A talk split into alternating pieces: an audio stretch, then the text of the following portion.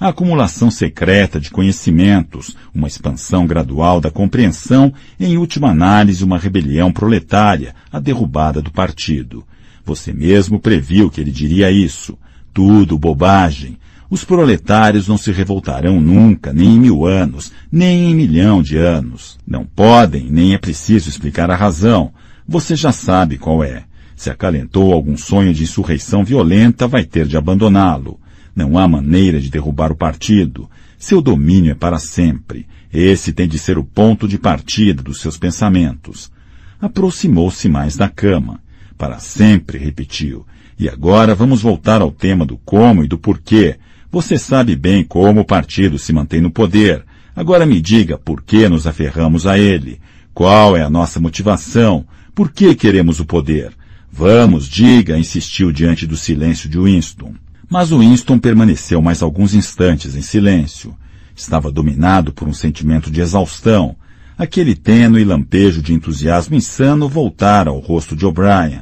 Ele já sabia o que O'Brien ia dizer, que o partido não desejava o poder em benefício próprio, mas para o bem da maioria, que precisava ter poder porque as massas eram compostas de pessoas frágeis e covardes que não aguentam a liberdade, não conseguem encarar a verdade e precisam ser governadas e iludidas sistematicamente por outras pessoas mais fortes do que elas, que a humanidade deve optar entre liberdade e felicidade e que para esmagadora maioria da população, felicidade era o melhor que o partido era o eterno guardião dos fracos, uma congregação dedicada que fazia o mal para que prevalecesse o bem, que sacrificava a própria felicidade em benefício da felicidade dos demais. O terrível, pensou Winston, o terrível era que quando O'Brien dizia aquelas coisas ele acreditava.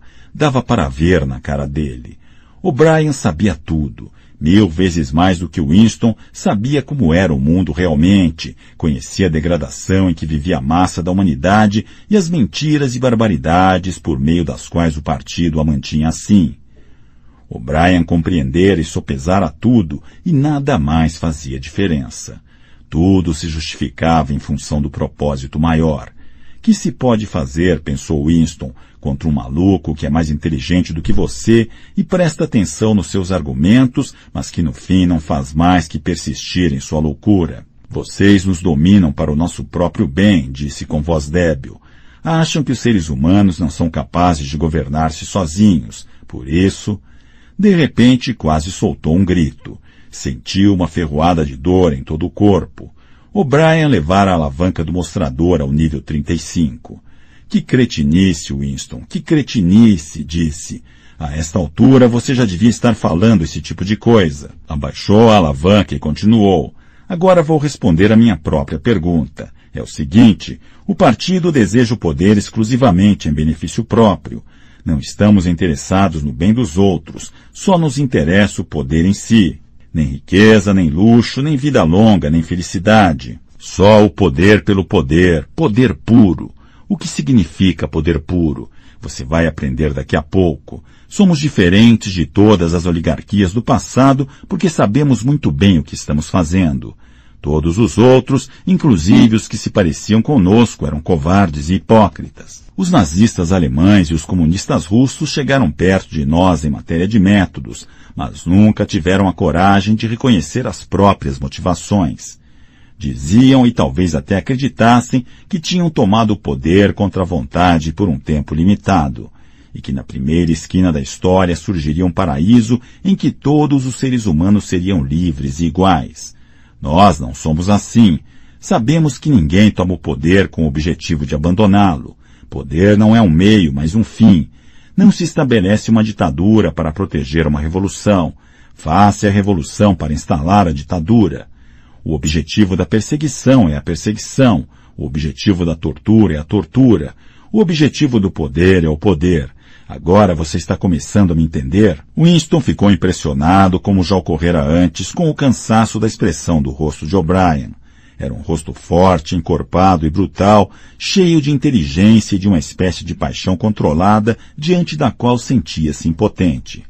Mas além disso era um rosto cansado. Tinha olheiras e a pele das maçãs do rosto formavam bolsas. O'Brien curvou-se por cima dele para exibir de perto deliberadamente o rosto cansado. Você está pensando, disse, que o meu rosto está velho e cansado. Está pensando que eu falo em poder, mas que não sou capaz nem mesmo de evitar o declínio do meu próprio corpo. Será que você não entende, Winston, que o indivíduo é apenas uma célula? Que a perda de vigor da célula é o que dá vigor ao organismo? Por acaso você morre quando corta as unhas? O Brian se afastou da cama e recomeçou a andar de um lado para o outro com uma das mãos enfiada no bolso. Nós somos sacerdotes do poder, disse. Deus é poder. Mas por enquanto, no que lhe diz respeito, poder não é mais do que uma palavra. Já está na hora de você ter uma ideia do que significa poder. A primeira coisa que precisa entender é que o poder é coletivo. O indivíduo só consegue ter poder na medida em que deixa de ser um indivíduo. Você conhece o lema do partido. Liberdade é escravidão. Nunca se deu conta de que a frase é reversível. Escravidão é liberdade. Sozinho, livre, o ser humano sempre será derrotado. Assim tem de ser, porque todo ser humano está condenado a morrer, o que é o maior de todos os fracassos. Mas se ele atingir a submissão total e completa, se conseguir abandonar sua própria identidade, se conseguir fundir-se com o partido a ponto de ser o partido, então será todo poderoso e imortal. A segunda coisa que você deve entender é que poder é poder sobre os seres humanos sobre os corpos, mas acima de tudo sobre as mentes. Poder sobre a matéria, a realidade objetiva, como você diria, não é importante. Nosso controle sobre a matéria já é absoluto. Winston esqueceu-se do mostrador por um instante. Fez um esforço violento para sentar-se, porém só conseguiu retorcer-se em dores. Mas como vocês fazem para controlar a matéria? explodiu. Vocês não controlam nem o clima, nem a lei da gravidade, sem falar nas doenças, na dor, na morte. O Brian silenciou com um movimento de mão. Controlamos a matéria porque controlamos a mente. A realidade está dentro do crânio. Aos poucos você vai aprender, Winston. Não há nada que não possamos fazer. Levitar, ficar invisíveis, qualquer coisa. Se eu quiser, posso flutuar como uma bolha de sabão, mas não quero porque o partido não quer. Você precisa se livrar dessas ideias do século XIX a respeito das leis da natureza. Nós é que fazemos as leis da natureza. Não é verdade. Vocês não dominam nem mesmo este planeta. E a Eurásia e a Lestásia, vocês ainda não as conquistaram. Isso não tem importância. As duas serão conquistadas quando acharmos conveniente. E se não conquistarmos, que diferença faz? Podemos eliminá-las da existência. A Oceânia é o mundo. Mas o mundo inteiro não passa de um grão de poeira, e o homem é uma coisa mínima, um desvalido. Há quanto tempo a humanidade existe? Por milhões de anos a Terra foi inabitada. Bobagem! A Terra tem a mesma idade que nós. Como seria possível que fosse mais velha? As coisas só existem por intermédio da consciência humana mas o solo está cheio de ossos de animais extintos, mamutes, mastodontes e répteis enormes que viveram aqui muito antes de alguém falar em ser humano. E alguma vez você viu esses ossos, Winston? Claro que não. Eles foram inventados pelos biólogos do século XIX. Antes do homem não havia nada. Depois do homem, se sua extinção vier a ocorrer, não haverá nada. Fora do homem não há nada. Mas todo o universo está fora de nós. Veja as estrelas. Algumas estão a milhões de anos-luz de distância, para sempre fora do nosso alcance. Que são as estrelas? disse O'Brien com indiferença. Pontos de fogo a uns quilômetros de nós. Poderíamos tocá-las se quiséssemos ou apagá-las. A Terra é o centro do universo. O Sol e as estrelas giram em torno dela. Winston fez um movimento convulsivo. Dessa vez não disse nada. O'Brien continuou como respondendo a uma objeção feita. Para certos fins, naturalmente, isso não é exato. Quando navegamos no oceano ou quando prevemos um eclipse, muitas vezes achamos mais conveniente supor que a Terra gira em torno do Sol e que as estrelas estão a milhões de quilômetros de distância. Mas e daí? Você acha que não podemos produzir um sistema astronômico dual? As estrelas podem estar próximas ou distantes segundo as nossas necessidades. Você acha que nossos matemáticos não são capazes de fazer isso? Já se esqueceu do duplo pensamento? Winston encolheu-se na cama. O que quer que ele dissesse, a rapidez da resposta sempre o atingia como um porrete.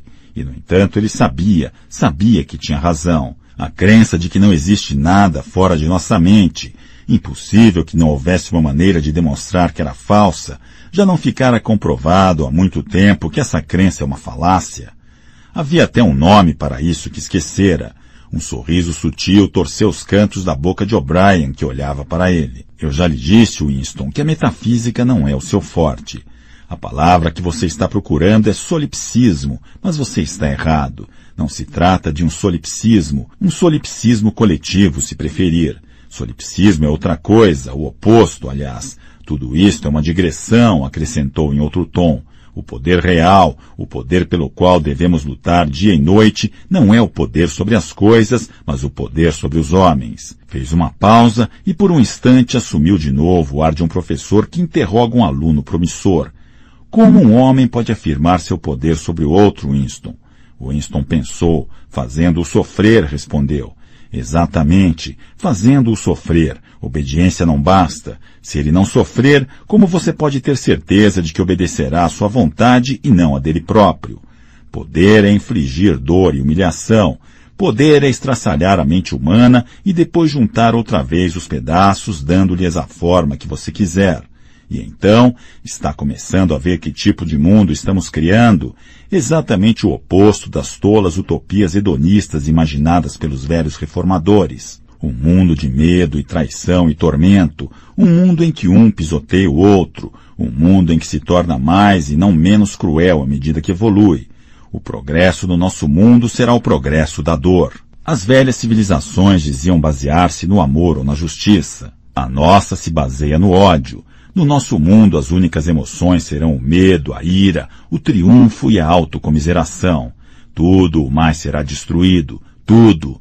Já estamos destruindo os hábitos de pensamento que sobrevivem da época anterior à Revolução. Cortamos os vínculos entre pai e filho, entre homem e homem, entre homem e mulher. Ninguém mais se atreve a confiar na mulher ou no filho ou no amigo.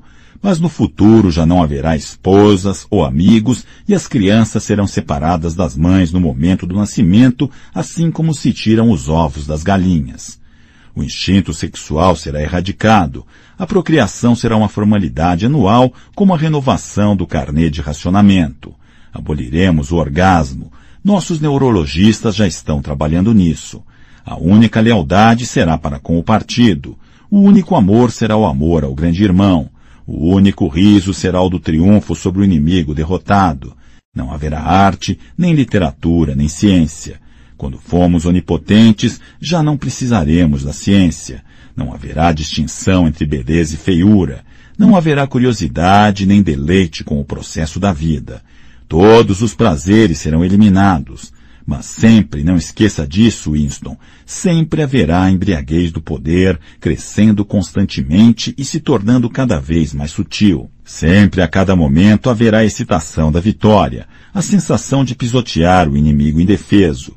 Se você quer formar uma imagem do futuro, imagine uma bota pisoteando um rosto humano para sempre. Fez uma pausa como se esperasse uma palavra de Winston que tratava de encolher-se ainda mais na superfície da cama. Winston não podia dizer nada. Seu coração parecia congelado. O'Brien prosseguiu.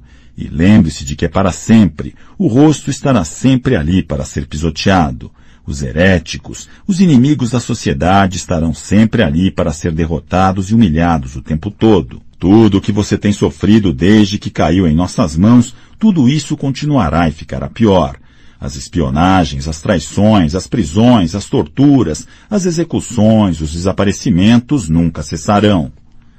Será um mundo de terror tanto quanto um mundo de triunfo. Quanto mais poderoso for o partido, menos tolerante será. Quanto mais fraca a oposição, tanto mais severo será o depotismo. Goldenstein e suas heresias viverão para sempre. Todos os dias, todos os momentos eles serão derrotados, desacreditados, ridicularizados. Cuspirão neles e mesmo assim eles sempre sobreviverão.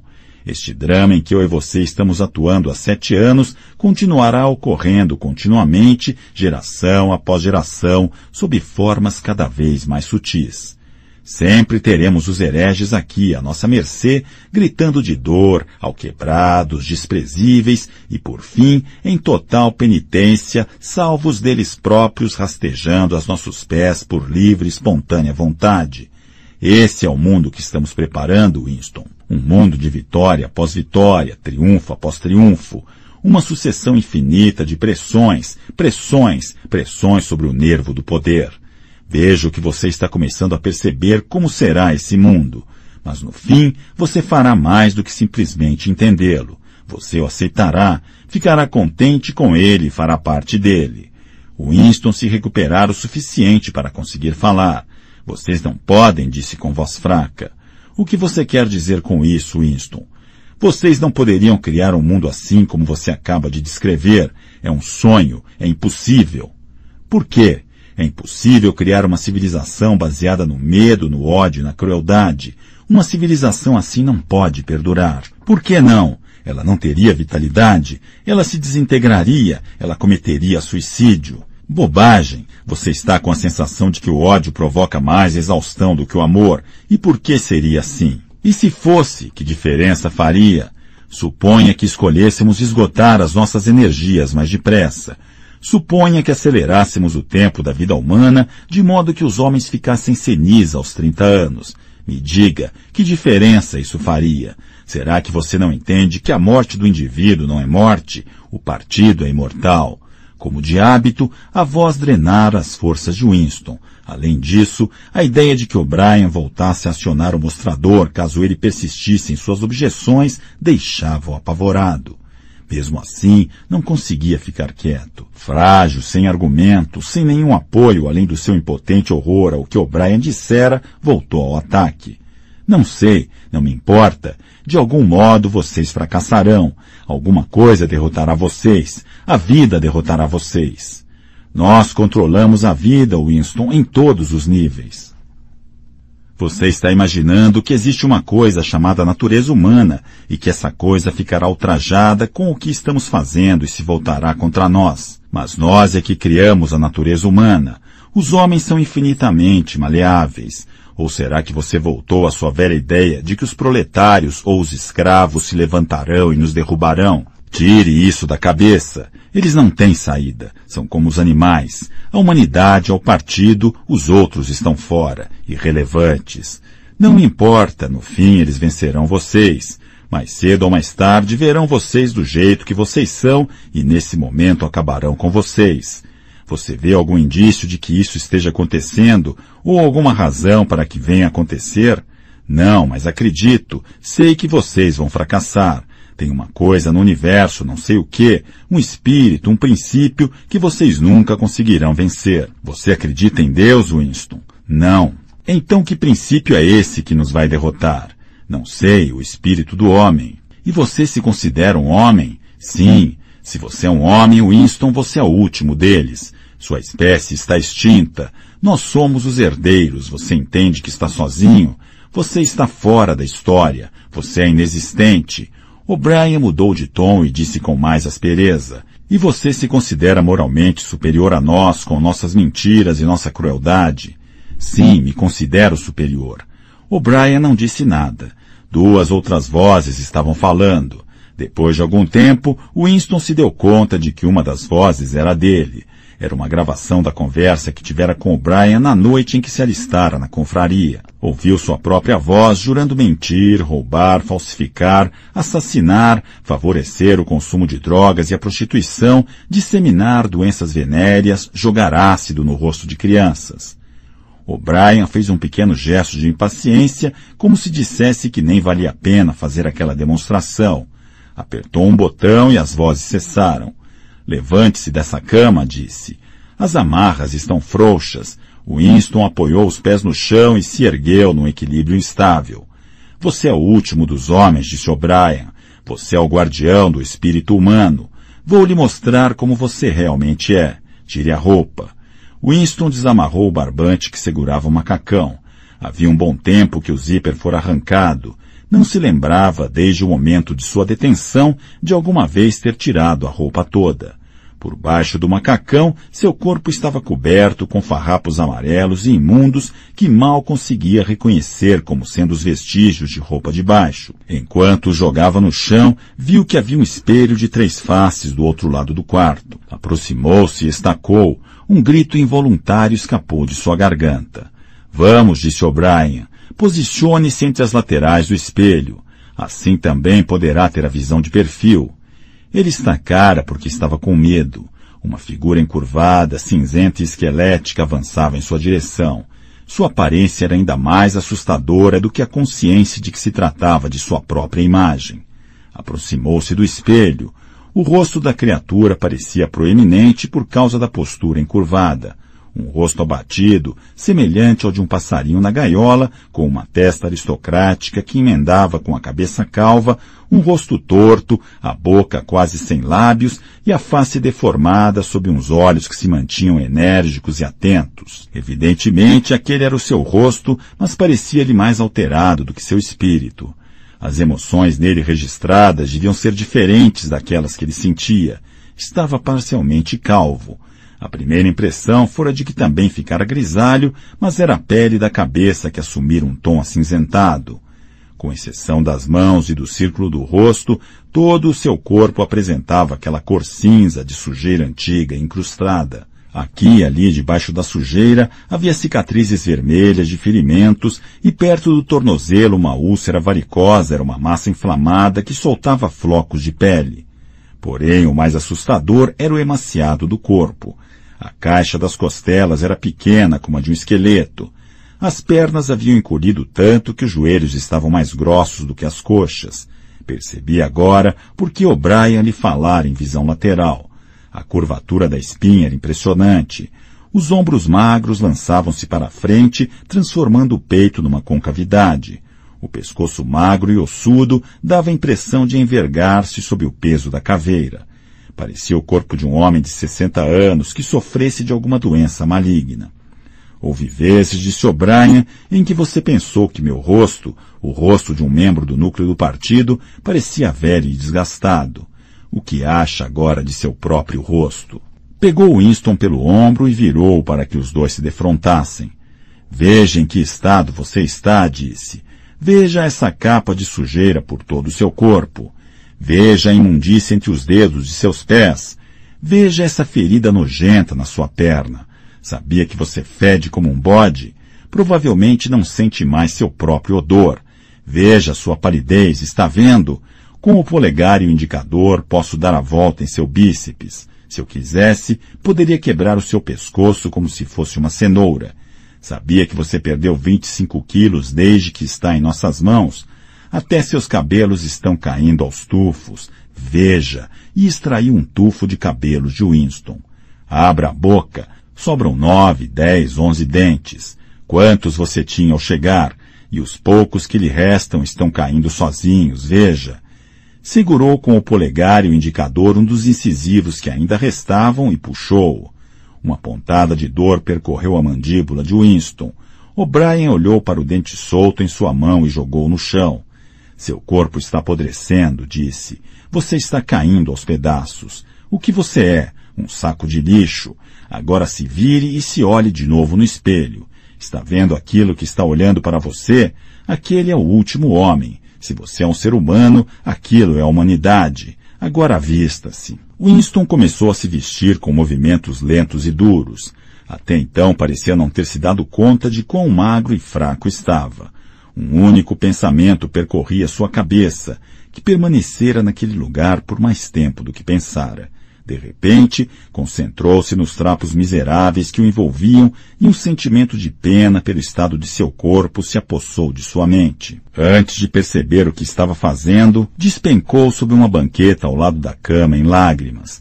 Tinha consciência de sua feiura e falta de graça, um feixe de ossos envolto em roupas imundas, sentado e chorando sob a luz branca e dura. Mas não conseguia parar. O Brian apoiou a mão em seu ombro quase com afeto. Não vai durar para sempre, disse. Você pode escapar disso quando quiser. Só depende de você. Vocês fizeram isso comigo, soluçou Winston. Vocês me reduziram a esse estado. Não, Winston, foi você mesmo quem se reduziu a isso. Isso é o que você aceitou quando se colocou contra o partido. Tudo já estava contido no primeiro ato. Não aconteceu nada que você não tivesse previsto. Fez uma pausa e prosseguiu. Massacramos você, Winston. Quebramos você. Olhe o que resta do seu corpo. Sua mente está no mesmo estado. Não acho que ainda lhe reste muito orgulho. Você foi submetido a chutes, açoites e insultos. Gritou de dor, rolou pelo chão sobre o seu sangue, o seu vômito, implorou por clemência, traiu tudo e todos. Pode imaginar alguma degradação que ainda não tenha sofrido? Winston parou de chorar, embora as lágrimas continuassem a lhe escorrer dos olhos. Olhou para O'Brien. Não traí Júlia, disse. O'Brien olhou para ele concentrado. Não, disse, não. Isso é mesmo verdade. Você não traiu Júlia. A peculiar reverência por O'Brien, que nada parecia capaz de destruir, invadiu novamente o coração de Winston. Que inteligente, ele pensou, que inteligente. O'Brien nunca deixara de compreender o que lhe era dito. Qualquer outra pessoa na face da terra teria respondido prontamente que ele tinha traído Júlia. Afinal, o que é que não lhe fora extraído com as torturas? Ele lhes revelara tudo o que sabia sobre ela, seus hábitos, sua personalidade, sua vida pregressa. Confessara até os mínimos detalhes tudo o que acontecera em seus encontros, tudo o que ele lhe dissera e ela a ele, suas refeições obtidas no mercado negro, seus adultérios, seus vagos planos contra o partido, tudo. Porém, no sentido em que pretender empregar a palavra não a traíra, não deixara de amá-la. Seus sentimentos por ela permaneciam intactos. O Brian percebera o que ele quisera dizer sem que fosse preciso explicar. Diga-me, falou, quando é que vão me matar? Pode demorar, respondeu O'Brien. Você é um caso difícil, mas não perca as esperanças. Mais cedo ou mais tarde, todos se curam. No fim, nós o mataremos. Capítulo 4 Winston sentia-se muito melhor. Engordava e se fortalecia a cada dia, se é que naquele lugar podia se falar em dias. A luz branca e o zumbido eram sempre os mesmos, mas a cela era um pouco mais confortável que as outras que já estivera. Dispunha de um travesseiro e de um colchão para a cama de tábuas e de uma banqueta para sentar-se. Tinham-lhe dado um banho e permitiam com razoável frequência que se lavasse numa bacia. Forneciam-lhe até água quente. Haviam providenciado roupas de baixo novas e um macacão limpo. Tinham passado uma pomada para aliviar a dor de sua úlcera varicosa. Haviam arrancado os dentes que lhe restavam e providenciado uma dentadura. Semanas ou meses deviam ter se passado, Agora ele teria conseguido acompanhar a passagem do tempo se sentisse algum interesse em fazê-lo, pois começara a ser alimentado a intervalos aparentemente regulares. Pelos seus cálculos, recebia três refeições a cada 24 horas. Às vezes se indagava, sem disposição para buscar a resposta, se as recebia à noite ou durante o dia. A comida era surpreendentemente boa e incluía carne a cada três refeições. Uma vez viera até acompanhada de um maço de cigarros. Winston não tinha fósforos, porém o guarda taciturno que levava comida acendia os cigarros para ele. Sentiu náuseas nas primeiras tragadas, mas insistiu e, fumando meio cigarro depois de cada refeição, fez o maço durar bastante. Haviam-lhe fornecido uma lousa branca com um toco de lápis preso num canto por um barbante. No início não fez uso dela, mesmo quando estava acordado, o torpor o dominava. Entre uma e outra refeição, muitas vezes permanecia deitado, quase sem se mexer, às vezes dormindo, às vezes acordado, entregue a devaneios confusos, durante os quais tinha dificuldade para abrir os olhos. Fazia tempo que se acostumara a dormir com aquela luz forte no rosto, não parecia fazer diferença, exceto pela maior coerência dos sonhos. Naquele período, Winston tinha muitos sonhos, sempre sonhos felizes. Via-se na Terra Dourada ou sentado entre ruínas enormes, gloriosas, banhadas pelo sol, com sua mãe, com Júlia, com O'Brien. Não fazia nada, apenas ficava ao sol conversando sobre coisas pacatas. Seus pensamentos, quando acordado, eram basicamente sobre esses sonhos. Parecia ter perdido a capacidade de estímulo intelectual agora que o agente da dor fora removido. Não estava entediado, não sentia o menor desejo de conversar ou distrair-se. O simples fato de estar sozinho, não ser torturado nem interrogado, ter o suficiente para comer e permanecer com o corpo limpo era plenamente satisfatório. Aos poucos, começou a passar menos tempo dormindo, mas ainda não tinha vontade de sair da cama. Só queria ficar quieto e sentir o vigor se acumulando no corpo. Apalpava-se aqui e ali, tentando convencer-se de que não era ilusão que seus músculos ficavam mais redondos e sua pele menos flácida. Por fim, não restava dúvida. Era evidente que ele ganhava peso. Suas coxas estavam definitivamente mais grossas que os joelhos. Depois, ainda que com alguma relutância no início, Winston começou a praticar exercícios regulares. Em pouco tempo já conseguia andar três quilômetros, medidos a passo do interior da cela, e seus ombros encurvados começaram a endireitar-se. Tentou exercícios mais elaborados e ficou atônito e envergonhado ao se dar conta das coisas que não conseguia fazer. Não conseguia andar mais depressa, não conseguia segurar a banqueta com o braço estendido, não conseguia manter-se em pé numa perna só sem cair. Agachou-se e percebeu que erguer o corpo a partir daquela posição lhe causava dores terríveis nas coxas e nas panturrilhas. Estendeu-se de bruço e tentou elevar o tronco com os braços. Em vão, não conseguia erguer-se nem um centímetro do chão. Contudo, alguns dias mais tarde, algumas refeições mais tarde, até mesmo essa façanha ele conseguiu realizar. Passado algum tempo, já era capaz de repetir o exercício seis vezes seguidas. Começou a orgulhar-se de seu corpo e a nutrir a crença de que seu rosto também estava voltando ao normal. Só quando acontecia de levar a mão ao crânio calvo, Winston se lembrava do rosto arruinado e coberto de cicatrizes que vira no espelho. Sua mente ficou mais ativa. Sentava-se na cama de tábuas com as costas apoiadas na parede e a lousa sobre os joelhos e se dedicava deliberadamente à tarefa de reeducar-se. Capitular era indiscutível. A bem da verdade, agora percebia, estava pronto para a rendição muito antes de decidir-se desde que chegara ao Ministério do Amor, e mesmo naqueles minutos em que ele e Júlia, paralisados, sem ação no meio do quarto, ouviam a voz truculenta vinda da teletela lhes dizendo o que fazer, Winston compreendera sua futilidade, sua leviandade ao afrontar o poder do partido. Sabia agora que fazia sete anos que a polícia das ideias observava como se fosse um besouro debaixo de uma lupa. Não havia ato físico, nem palavra pronunciada em voz alta que eles não tivessem notado, nenhuma sequência de ideias que não tivessem sido capazes de inferir. Até o grão de poeira esbranquiçada que Winston deixava sob a capa do diário, eles recolocavam cuidadosamente no lugar. Haviam-lhe mostrado gravações e fotos. Em algumas fotos, eles estavam com Júlia. Sim, até. Não podia mais lutar contra o partido. Além do mais, o partido tinha razão. Devia ter, como cérebro imortal, coletivo podia estar errado. Por meio de que critérios externos seus julgamentos poderiam ser verificados?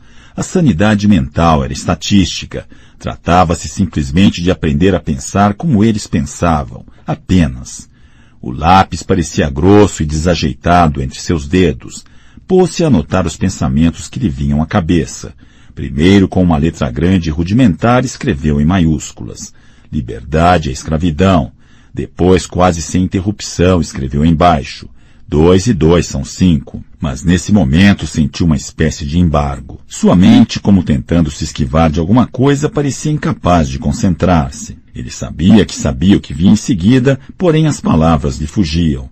Quando afinal se lembrou do que devia ser, foi graças a uma reflexão consciente.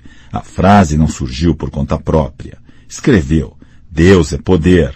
Aceitava tudo. O passado era modificável. O passado nunca fora modificado. A Oceânia estava em guerra com a Lestásia. A Oceânia sempre estivera em guerra com a Lestásia. Jones, Aronson e Rutherford eram culpados pelos crimes de que haviam sido acusados. Ele nunca tinha visto a foto que provava a inocência daqueles homens. A foto não existia, ele a inventara.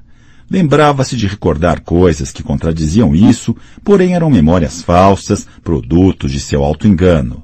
Como era fácil, Bastava render-se que tudo mais vinha em seguida. Era como nadar contra uma correnteza que empurrasse a pessoa para trás por mais força que a pessoa fizesse e depois, de repente, decidir virar para o outro lado e deixar-se levar pela correnteza em vez de opor-se a ela. Nada se alterara, exceto sua própria atitude. Fosse como fosse, o que estava predestinado sempre acontecia. Winston não sabia direito por que se rebelara. Tudo era fácil, exceto. Qualquer coisa podia ser verdade. As assim chamadas leis da natureza eram uma bobagem. A lei da gravidade era uma bobagem. Se eu quisesse, dissera O'Brien, poderia flutuar para longe desse piso como uma bolha de sabão. Winston ficou pensando. Se ele pensar que está flutuando e subindo, e se eu ao mesmo tempo pensar que o vejo flutuando e subindo, então a coisa acontece. Num golpe, como uma madeira de navio naufragado aflorando a superfície da água, o pensamento rompeu em sua mente. Não acontece de fato. Imaginamos que acontece, alucinação. Freou de imediato o pensamento. A falácia era óbvia partia do pressuposto de que em algum lugar fora da própria pessoa havia um mundo real onde coisas reais aconteciam. Mas como seria possível existir um mundo assim? Que conhecimentos temos e seja lá o que for, senão o que obtemos por meio de nossa própria mente? Tudo acontece na mente. O que quer que aconteça em todas as mentes, acontece de fato. Não teve dificuldade em se livrar daquela falácia e não corria o menor risco de sucumbir a ela. Compreendeu, porém, que ela nem sequer devia ter-lhe ocorrido. A mente precisava desenvolver um ponto cego sempre que um pensamento perigoso viesse à tona. O processo devia ser automático, instintivo.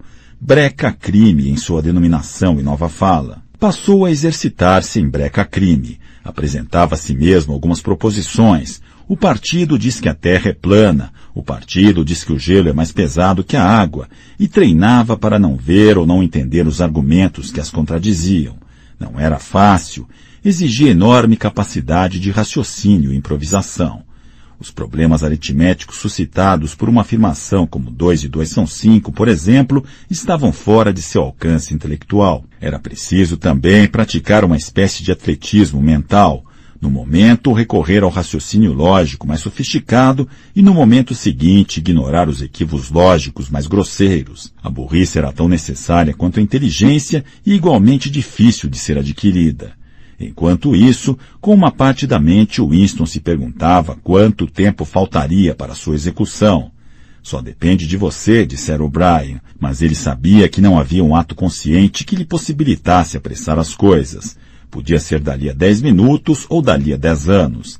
Podiam mantê-lo em confinamento solitário por anos a fio. Podiam mandá-lo para um campo de trabalhos forçados. Podiam libertá-lo por algum tempo, como às vezes faziam. Era perfeitamente possível que antes da execução todo o drama da prisão e do interrogatório voltasse a ser encenado. A única certeza era que a morte nunca vinha no momento esperado. Rezava a tradição, a tradição tácita. De algum jeito a pessoa sabia, embora ninguém nunca tivesse lhe contado, que o tiro fosse dado pelas costas, sempre na nuca, sem aviso prévio, quando o preso passava por um corredor ligando uma cela a outra. Um dia, mas um dia não era expressão adequada. Podia muito bem ter sido no meio da noite, Winston caiu num devaneio estranho, jubiloso. Avançava pelo corredor à espera do tiro. Sabia que o gatilho seria apertado a qualquer momento.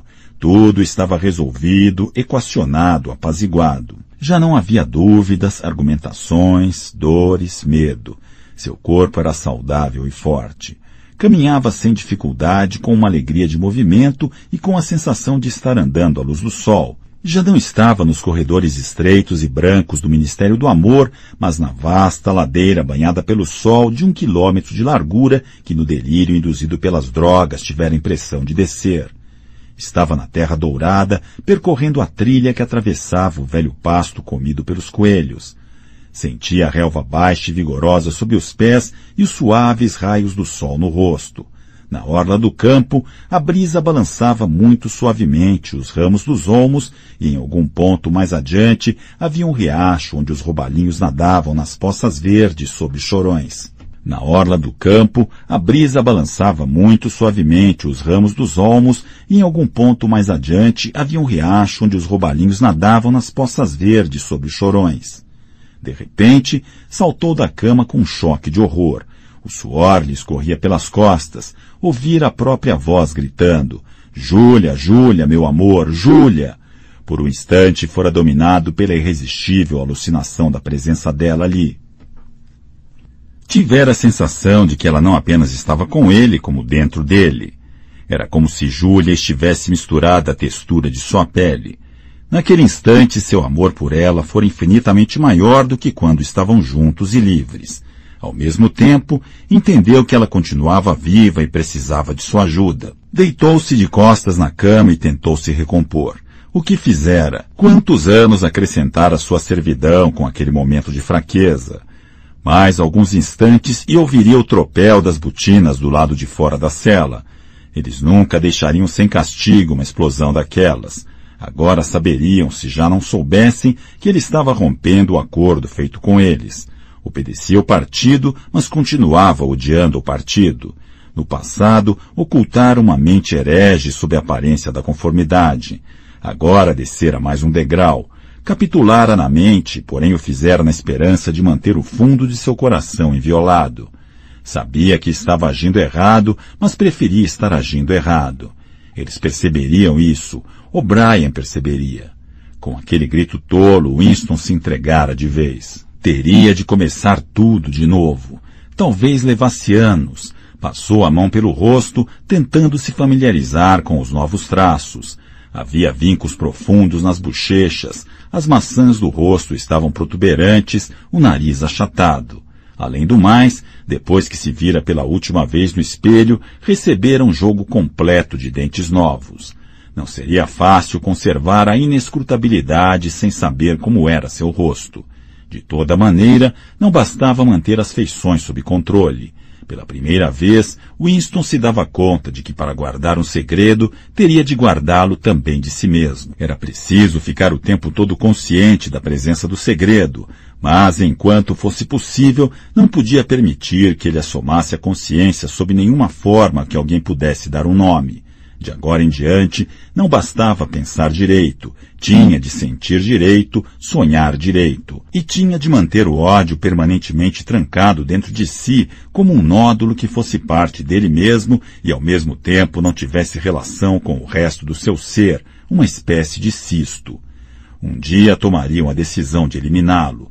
Não havia como saber quando isso aconteceria, mas seria possível intuir alguns segundos antes. Era sempre pelas costas andando por um corredor. Dez segundos seriam suficientes. Nesse intervalo, o mundo dentro dele poderia virar do avesso. E aí, de repente, sem que proferisse uma só palavra, sem que sofreasse o passo, sem que uma só linha de seu semblante se alterasse, de repente a camuflagem cairia e bang, as baterias de seu ódio disparariam. O ódio inundaria como uma labareda enorme, trovejante. E quase ao mesmo tempo, bang, o gatilho seria apertado, tarde demais ou cedo demais. Destroçariam seu cérebro antes de conseguir reformá-lo. O pensamento herege permaneceria impune, impenitente, para sempre inatingível. Teriam aberto um buraco na própria perfeição deles. Morrer odiando-os. Liberdade era isso. Winston fechou os olhos. Era mais difícil que aceitar uma disciplina intelectual. A questão era degradar a si mesmo, mutilar a si mesmo. Tinha de submergir na mais imunda das imundícies. Qual era a coisa mais horrível e asquerosa de todas? Pensou no grande irmão. O rosto enorme, por vê-lo constantemente em cartazes, sempre pensava nele como tendo um metro de largura, com seu bigode preto e cerrado e os olhos que acompanhavam a pessoa de um lado para outro, parecia adejar a seu bel prazer na mente de Winston. Quais eram seus verdadeiros sentimentos em relação ao grande irmão? Ouviu-se um tropel pesado de botinas no corredor. A porta de aço se abriu com estrondo. O'Brien entrou na cela. Atrás dele vinha um oficial de rosto de cera e os guardas de uniforme preto. Levante-se, disse O'Brien. Aproxime-se. Winston postou-se à sua frente. O'Brien agarrou seus ombros com as mãos fortes e olhou bem de perto. Você andou pensando em me enganar, disse. Que idiotice! Endireite o corpo, olhe para mim. Calou-se e depois continuou num tom mais afável. Você está melhorando. Intelectualmente há pouquíssima coisa errada com você. É só emocionalmente que não está conseguindo progredir. Diga-me, Winston, e lembre-se, não minta. Já sabe que sempre percebo quando você mente. Diga-me quais são seus verdadeiros sentimentos em relação ao grande irmão. Eu o odeio. Você o odeia. Muito bem. Então chegou a hora de dar o último passo. Tem de amar o grande irmão. Não basta obedecer a ele. Tem de amá-lo. Soltou Winston empurrando de leve para os guardas. Quarto 101 disse. Capítulo 5 a cada etapa de seu período de detenção, Winston sabia ou tinha impressão de saber em que ponto do edifício sem janela se encontrava. Talvez houvesse pequenas diferenças na pressão atmosférica. As celas em que for espancado pelos guardas ficavam no subsolo. A sala onde O'Brien o interrogara ficava num dos andares mais altos, perto da cobertura do edifício. O lugar onde estava agora ficava vários metros abaixo da superfície da terra, no ponto mais fundo a que era possível chegar. Era um espaço mais amplo do que a maioria das celas em que estivera, só que mal reparava no que havia a seu redor. Tinha atenção inteiramente voltada para duas mesinhas bem à sua frente, ambas forradas com feltro verde. Uma estava a apenas um ou dois metros dele, a outra mais afastada, perto da porta. Tinham-no amarrado a uma cadeira com nós tão firmes que era incapaz de mover o corpo, inclusive a cabeça. Uma espécie de almofada cingia-lhe a cabeça por trás, obrigando-o a olhar para a frente. Permaneceu alguns instantes a sós, depois a porta se abriu e por ela entrou O'Brien. Uma vez você me perguntou o que havia no quarto 101. Eu lhe disse que você já sabia a resposta. Todos sabem. O que há no quarto 101 é a pior coisa do mundo. A porta tornou a se abrir. Um guarda entrou trazendo uma coisa feita de arame, uma espécie de caixa ou cesta. Deixou-a sobre a mesa mais distante. Devido à posição ocupada por O'Brien, Winston não conseguia ver o que era. A pior coisa do mundo, disse O'Brien, varia de indivíduo para indivíduo. Às vezes é ser enterrado vivo, às vezes morrer numa fogueira, ou afogado, ou empalado, ou de cinquenta outras maneiras diferentes. Há casos em que se trata de uma coisa muito boba, uma coisa que nem chega a ser fatal. Moveu o corpo um pouco para o lado para que Winston pudesse ver melhor a coisa que estava sobre a mesa. Era uma gaiola de arame retangular com uma alça em cima pela qual era transportada. Fixada à parte da frente, via-se algo que lembrava uma máscara de esgrima com superfície côncava voltada para fora. Embora a gaiola estivesse a três ou quatro metros de distância, Winston viu que era dividida longitudinalmente em dois compartimentos e em que cada um deles havia um animal, ratos. No seu caso, disse O'Brien, a pior coisa do mundo são ratos. Assim que pôs os olhos na gaiola, Winston sentira uma espécie de calafrio premonitório, um temor indefinido. Porém, agora, subitamente, o significado daquele acessório que lembrava uma máscara ficou claro para ele. Teve a impressão de que seus intestinos viravam água. Você não pode fazer isso, gritou com uma voz que fraquejava. Não pode, não pode, é impossível. Lembra-se, disse O'Brien, do momento de pânico que costumava ocorrer em seus sonhos. Você viu uma muralha de escuridão à sua frente e ouvia um rugido. Algo terrível se escondia do outro lado da muralha. Você sabia que sabia o que era, mas não se atrevia a tomar consciência do que fosse. Do outro lado da parede havia ratos. O Brian exclamou Winston, esforçando-se para manter a voz sob controle. Você sabe que não precisa disso. O que quer de mim? O Brian não lhe deu uma resposta direta. Quando falou, assumiu a atitude professoral que de vez em quando gostava de exibir. Olhou pensativo ao longe, como se estivesse se dirigindo a uma plateia em algum ponto atrás de Winston. Por si só, disse, nem sempre a dor é suficiente. Há ocasiões em que o ser humano resiste à dor e morre sem se entregar. Mas para todo mundo existe algo intolerável, algo para o qual não consegue nem olhar. Nada a ver com a coragem e covardia. Se você cai num precipício, não é covardia agarrar-se a uma corda. Se mergulha e depois aflora a superfície da água, não é covardia encher os pulmões de ar. É mero instinto, uma coisa que não há como reprimir. É o que acontece com os ratos. Você não os tolera. São uma forma de pressão a que você não consegue resistir nem que queira. Fará o que queremos que faça. Mas o que é? O que é? Como posso fazer se não sei o que é? O Brian pegou a gaiola e a levou para a mesa mais próxima. Depositou-a com cuidado sobre o feltro verde. Winston ouvia o sangue martelar-lhe os ouvidos. Tinha a sensação de estar sentado na mais absoluta solidão. encontrava-se no meio de uma planície vasta e vazia, um deserto sem relevo, inundado pela luz do sol, onde todos os sons lhe vinham de muito longe. Porém, a gaiola com os ratos estava a menos de dois metros dele. Eram ratos enormes. Estavam na idade em que os focinhos se tornam rombudos e ferozes e os pelos deixam de ser cinza para assumir uma coloração marrom. Embora não seja um roedor, disse O'Brien, ainda dirigindo-se a um público invisível, o rato é carnívoro. Isso é de conhecimento comum. Não há quem não tenha ouvido falar das coisas que acontecem nos bairros pobres dessa cidade. Em algumas ruas, as mulheres não têm coragem de deixar seus bebês sozinhos em casa nem por cinco minutos. Sabem que os ratos atacariam. Em pouquíssimo tempo, são capazes de estraçalhar uma criança e roê-la até os ossos. Também atacam doentes e moribundos revelam uma inteligência assombrosa para identificar seres humanos indefesos. Guinchos irromperam da gaiola. Para Winston parecia vir de muito longe. Os ratos brigavam tentando investir um contra o outro através da grade que os separava. Winston ouviu um profundo gemido de desespero. Teve a impressão de que também aquele ruído não viera dele. O'Brien pegou a gaiola e, ao fazê-lo, pressionou algum mecanismo. Ouviu-se um estalido. Winston, num esforço frenético, tentou se libertar da cadeira. Inútil. Todas as partes de seu corpo, inclusive a cabeça, estavam imobilizadas. O'Brien aproximou a gaiola. Ela estava a menos de um metro do rosto de Winston. Pressionei a primeira alavanca, disse O'Brien. Imagino que já tenha entendido como a gaiola funciona. A máscara se encaixará em sua cabeça sem deixar frestas. Quando eu pressionar esta outra alavanca, a porta da gaiola correrá para cima. Essas duas criaturas famintas se lançarão para fora como projéteis. Já vi um rato saltar no ar? Vão se lançar contra o seu rosto e imediatamente começarão a devorá-lo. Às vezes atacam os olhos primeiro, às vezes perfuram as bochechas e devoram a língua. A gaiola estava cada vez mais próxima. Faltava pouco para a máscara se colar a seu rosto. Winston ouviu uma sucessão de guinchos agudos que pareciam estourar no ar acima de sua cabeça, mas lutava furiosamente contra o pânico. Pensar, pensar, mesmo faltando uma fração de segundo.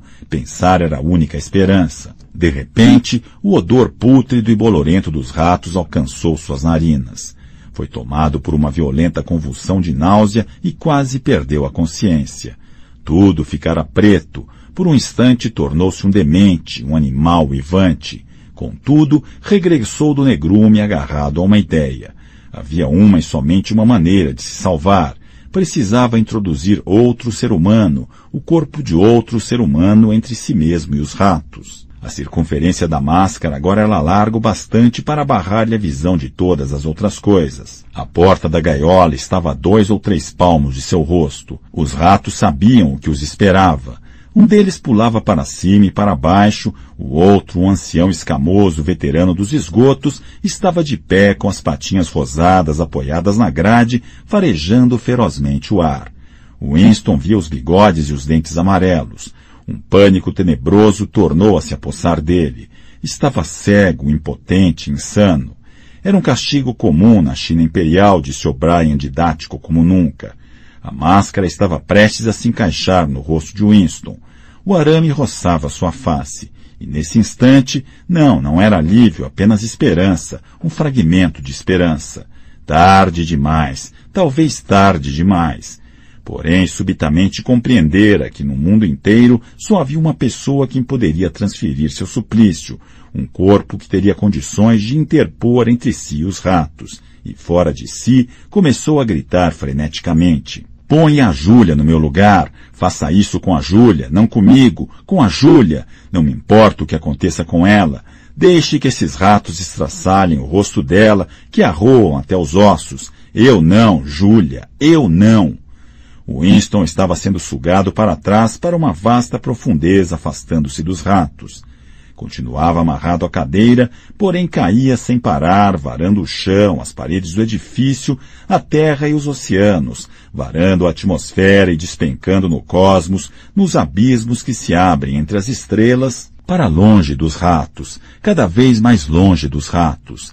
Estava anos-luz de distância, porém sempre com O'Brien a seu lado.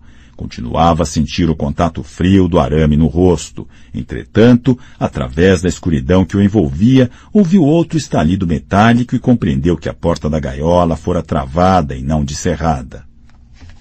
Capítulo 6 O café da castanheira estava quase vazio. Um raio de sol entrando obliquamente por uma janela tingia de amarelo as mesas empoeiradas. Era hora vazia das três da tarde. Uma música insossa saía das teletelas. Winston estava sentado em seu canto habitual, olhos fixos num copo vazio. De vez em quando olhava para um rosto descomunal que o encarava da parede oposta. O grande irmão está de olho em você, dizia a legenda. Sem ser chamado, um garçom veio e encheu seu copo com gin Victory, acrescentando algumas gotas de outra garrafa com a rolha atravessada por um tubinho. Era sacarina aromatizada com cravo da Índia, a especialidade do café. Winston escutava a teletela. No momento, a programação era estritamente musical, porém sempre havia possibilidade de que ela fosse interrompida para a transmissão de algum comunicado extraordinário do Ministério da Paz. As notícias do fronte africano eram preocupantes. Ao longo do dia, volta e meia pensava naquilo. Forças eurasianas. A Oceânia estava em guerra com a Eurásia. A Oceânia sempre estivera em guerra com a Eurásia. Avançavam no sentido sul a uma velocidade assombrosa. O informe do meio-dia não mencionava nenhuma região específica, mas era provável que a Foz do Congo já tivesse sido transformada em campo de batalha. Brazzaville e Leopoldville corriam perigo. Não era necessário consultar o mapa para compreender o significado daquilo. Não se tratava apenas de perder a África Central. Pela primeira vez desde o início da guerra, a Oceânia havia seu próprio território ameaçado. Uma emoção violenta que não era medo propriamente dito, mas uma espécie de excitação indiferenciada acendeu-se em seu íntimo para depois se apagar. Winston parou de pensar na guerra. Nos últimos tempos, não conseguia se concentrar em determinado assunto por mais de alguns minutos. Pegou o copo e bebeu seu conteúdo de um gole só. Como sempre, a bebida fez com que sentisse um arrepio e até uma leve ânsia de vômito. A coisa era horrorosa. Os cravos da Índia e a sacarina, que com seu gosto enjoativo já eram suficientemente repugnantes, não bastavam para disfarçar o cheiro francamente oleoso. E o pior de tudo era o odor do gin que permanecia noite e dia com ele e que em sua cabeça estava inextricavelmente misturado com o fedor daqueles. Winston nunca os nomeava, nem em pensamentos e até onde fosse possível, jamais os visualizava. Eles eram uma coisa que percebia quase inconscientemente, flutuando junto a seu rosto, um fedor que se agarrava às suas narinas. Quando Jim quis retroceder, um arroto saiu por entre seus lábios rubros. Depois que deixara a prisão, Winston engordara e recuperara sua antiga cor, a bem da verdade, mais que a recuperara. Suas feições estavam mais grosseiras, a pele do nariz e das maçãs do rosto eram de um vermelho acentuado e até a careca se tornara excessivamente rosada. Um garçom, outra vez sem ser chamado, trouxe o tabuleiro de xadrez e o Times aberto na página do problema enxadrístico do dia. Depois, notando que o copo de Winston estava vazio, trouxe a garrafa de gin e tornou a enchê-lo. Não era preciso pedir nada. Conheciam seus hábitos. O tabuleiro de xadrez estava sempre à sua disposição, numa mesa de canto sempre reservada guardavam-na para ele mesmo quando o local estava lotado, já que os outros clientes não gostavam muito de sentar-se perto dele. Winston nunca se dava ao trabalho de contar quantas doses de gin consumia. A intervalos irregulares, traziam-lhe um pedaço encardido de papel que diziam ser a conta, porém ele tinha a impressão de que sempre cobravam menos do que o devido. Não teria importância se lhe cobrassem a mais. Agora andava com o bolso cheio de dinheiro, tinha até um cargo, uma sinecura, que lhe rendia um salário mais alto que seu antigo emprego. A música que saía da teletela foi interrompida e em seu lugar entrou uma voz. Winston ergueu a cabeça para escutar, mas não eram notícias do fronte, apenas um breve anúncio do Ministério da Pujança. No trimestre anterior ao que parecia, a cota de produção de cadastros estabelecida pelo décimo plano trienal foi ultrapassada em 98%.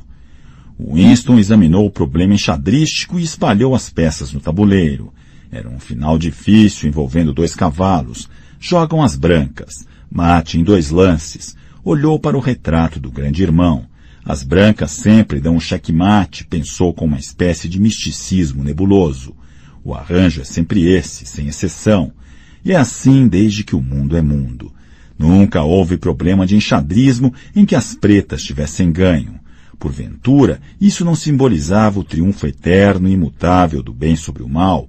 O rosto descomunal lhe devolvia o olhar. As brancas sempre dão o checkmate. Na teletela, a voz fez uma pausa e acrescentou em outro tom muito mais sério. Estão todos convocados para um anúncio importante às 15h30. 15h30. Trata-se de notícia da mais alta importância. Não percam, 15h30. A música vibrante recomeçou. O coração de Winston disparou. Só podia ser o comunicado com as últimas informações do fronte. A intuição lhe dizia que as novidades não eram boas.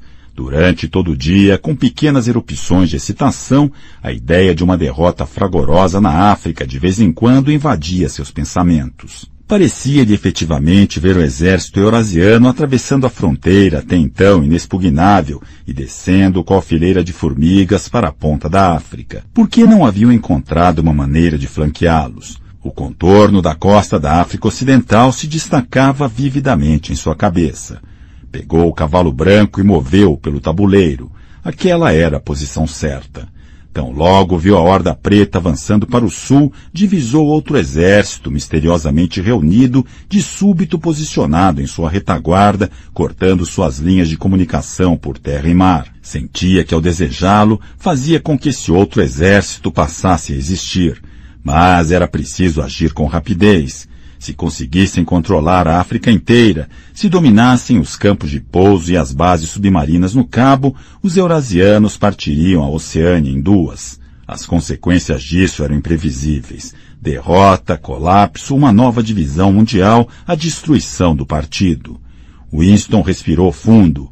Uma extraordinária mistura de sentimentos, embora não fossem propriamente uma mixórdia, seria mais exato dizer que estavam dispostos a uma série de camadas, sendo impossível dizer qual a mais profunda, digladiava-se em seu íntimo. O espasmo passou. Winston pôs o cavalo branco de volta no lugar, mas por enquanto não conseguia dedicar-se a um estudo sério do problema enxadrístico. Seus pensamentos mais uma vez divagaram. De modo quase inconsciente, escreveu com o dedo na poeira da mesa. Dois mais dois igual a cinco. Eles não podem entrar em você, dissera Júlia, mas podiam entrar sim. O que lhe acontecer aqui é para sempre, dissera O'Brien. Era verdade. Havia coisas, atos cometidos pela própria pessoa, das quais não era possível recuperar-se.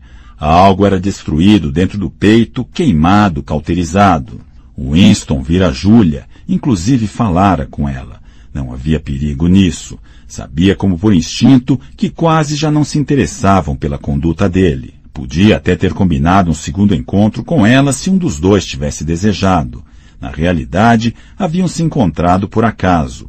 Fora no parque, num dia horrível de março, de um frio cortante, com a terra dura como ferro e a relva aparentemente toda morta. Não havia nenhum broto à vista, exceto alguns crocos que tinham aflorado apenas para se expor à ação devastadora do vento. Winston caminhava apressado, de mãos congeladas e olhos lacrimejantes, quando a viu menos de dez metros à frente.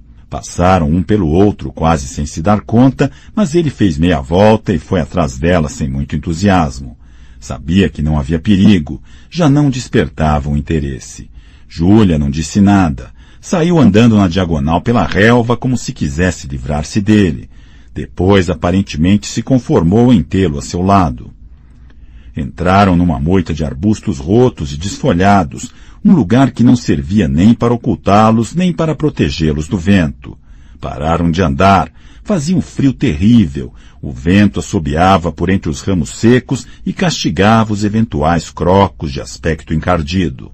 Ele passou o braço pela cintura dela. Não havia teletelas, mas talvez houvesse microfones escondidos. Além do mais, podiam ser vistos. Não tinha importância. Nada tinha importância. Podiam ter se deitado no chão e feito aquilo que quisessem. Winston gelou de horror diante da ideia. Júlia, por sua vez, não esboçou reação ao ser envolta pelo braço dele, nem sequer tentou se soltar. Winston soube então o que se modificara nela. Seu rosto estava lívido e havia uma grande cicatriz, parcialmente oculta pelo cabelo que ia da testa à têmpora, mas não era essa a transformação. A diferença era que sua cintura estava mais pesada e surpreendentemente mais rígida. Winston se lembrou da ocasião em que, após a explosão de um míssil, ajudara a tirar um cadáver do meio dos escombros e recordou seu espanto não apenas com o incrível peso do corpo, como também com sua rigidez e difícil manipulação que faziam-no parecer mais pedra que carne. O corpo de Júlia tinha essas características. Ocorreu-lhe que sua pele devia estar com uma textura muito diferente da de antes. Ele tentou não beijá-la e os dois permaneceram mudos. Quando saíram da moita e voltavam pela relva, Júlia o encarou pela primeira vez. Foi um olhar rápido, repleto de desprezo e aversão. Ele se perguntou se era uma versão oriunda estritamente do passado ou se também teria sido suscitada pela deformação de seu rosto e pelas lágrimas que o vento teimava em arrancar de seus olhos. Sentaram-se em duas cadeiras de ferro, lado a lado, mas não muito perto um do outro. Ele percebeu que ela estava prestes a dizer alguma coisa. Ela moveu de leve o sapato feioso e esmagou deliberadamente um graveto. Seus pés pareciam ter ficado mais largos, reparou ele. Eu traí você, disse ela simplesmente. Eu traí você, disse ele. Júlia tornou a dirigir-lhe um rápido olhar de aversão. Às vezes, ela disse, eles ameaçam você com uma coisa, uma coisa que você não tem condições de suportar, sobre a qual não consegue nem pensar. E então você diz, não façam isso comigo, façam com outra pessoa, façam com fulano e cicrano.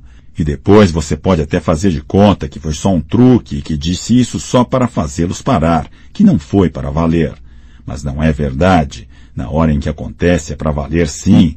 Você pensa que não tem outra saída e está perfeitamente disposto a se salvar daquela forma. Quer que aquilo aconteça com a outra pessoa, não está nem aí para o sofrimento dela. Na hora, você só pensa em si mesmo. Só pensa em si mesmo, repetiu Winston. E depois você não sente mais o que sentia antes em relação à pessoa. Não, disse ele, não sente mais o que sentia antes. Não parecia haver mais nada a dizer. O vento colava os macacões finos contra seus corpos. De uma hora para outra, ficou constrangedor permanecerem ali sentados em silêncio. Além do mais, com aquele frio era impossível ficar parado. Júlia disse alguma coisa sobre pegar o metrô e levantou-se para ir embora. Precisamos nos ver de novo, disse ele. É, disse ela, precisamos. Winston seguiu-a sem muita convicção por um pequeno trecho. Ia meio passo atrás, não voltaram a se falar. Júlia não chegava a tentar se afastar dele, porém caminhava num ritmo que o impedia de alcançá-la. Ele decidira acompanhá-la até a estação do metrô, mas de repente a ideia de continuar em seu rastro naquele frio pareceu-lhe sem sentido e intolerável. Foi dominado por um desejo não tanto de se afastar de Júlia, como de voltar ao café da Castanheira, que nunca lhe parecera tão aconchegante quanto naquele momento. Teve uma visão nostálgica de sua mesinha de canto, com o jornal e o tabuleiro de xadrez e o copo sempre cheio de gin. Acima de tudo, o lugar estaria aquecido. No instante seguinte, de modo não totalmente acidental, permitiu que um pequeno grupo de pessoas se interpusesse entre ela e ele. Fez uma tentativa indolente de voltar a se aproximar dela, em seguida reduziu o passo e deu meia volta. Depois de percorrer cinquenta metros, olhou para trás. A rua não estava movimentada, porém não conseguiu divisá-la. Qualquer dos dez ou doze vultos que via na calçada podia ser o dela. Talvez o corpo engrossado e enrijecido já não fosse identificável de costas. Na hora em que acontece, dissera ela, é para valer, sim. Com ele fora assim. Não dissera aquilo da boca para fora, desejara-o, quisera que ela e não ele fosse entregue aos. Houvera uma mudança na música que escorria da teletela. Ela foi atingida por um tom arranhado, zombeteiro, por uma tonalidade amarela. E em seguida, talvez aquilo não estivesse acontecendo, talvez fosse apenas uma lembrança assumindo o aspecto de um som, uma voz começou a cantarolar. Sob a ramada da castanheira, vem de você e você a minha pós. Seus olhos ficaram rasos de lágrimas. Um garçom que passava por ali percebeu o copo vazio e voltou com a garrafa de gin. Winston levantou o copo e cheirou. A cada gole que dava, a bebida parecia mais horrível, não menos, só que ela se tornara o elemento em que ele flutuava. Era sua vida, sua morte e sua ressurreição. Era o gin que todas as noites o fazia mergulhar no estupor e era o gin que todas as manhãs o reanimava. Quando acordava, raramente antes das onze, com as pálpebras grudadas e a boca seca e uma violenta dor nas costas, só conseguia sair da posição horizontal graças à garrafa e à xícara de chá deixadas ao lado da cama durante a noite. Ao longo de toda a manhã, sentado, semblante sem vida e garrafa ao alcance da mão, escutava a teletela. Às três da tarde chegava ao café da Castanheira, de onde só saía quando o café fechava as portas. Ninguém se importava mais com o que ele fazia, nenhum apito o despertava, nenhuma teletela o admoestava.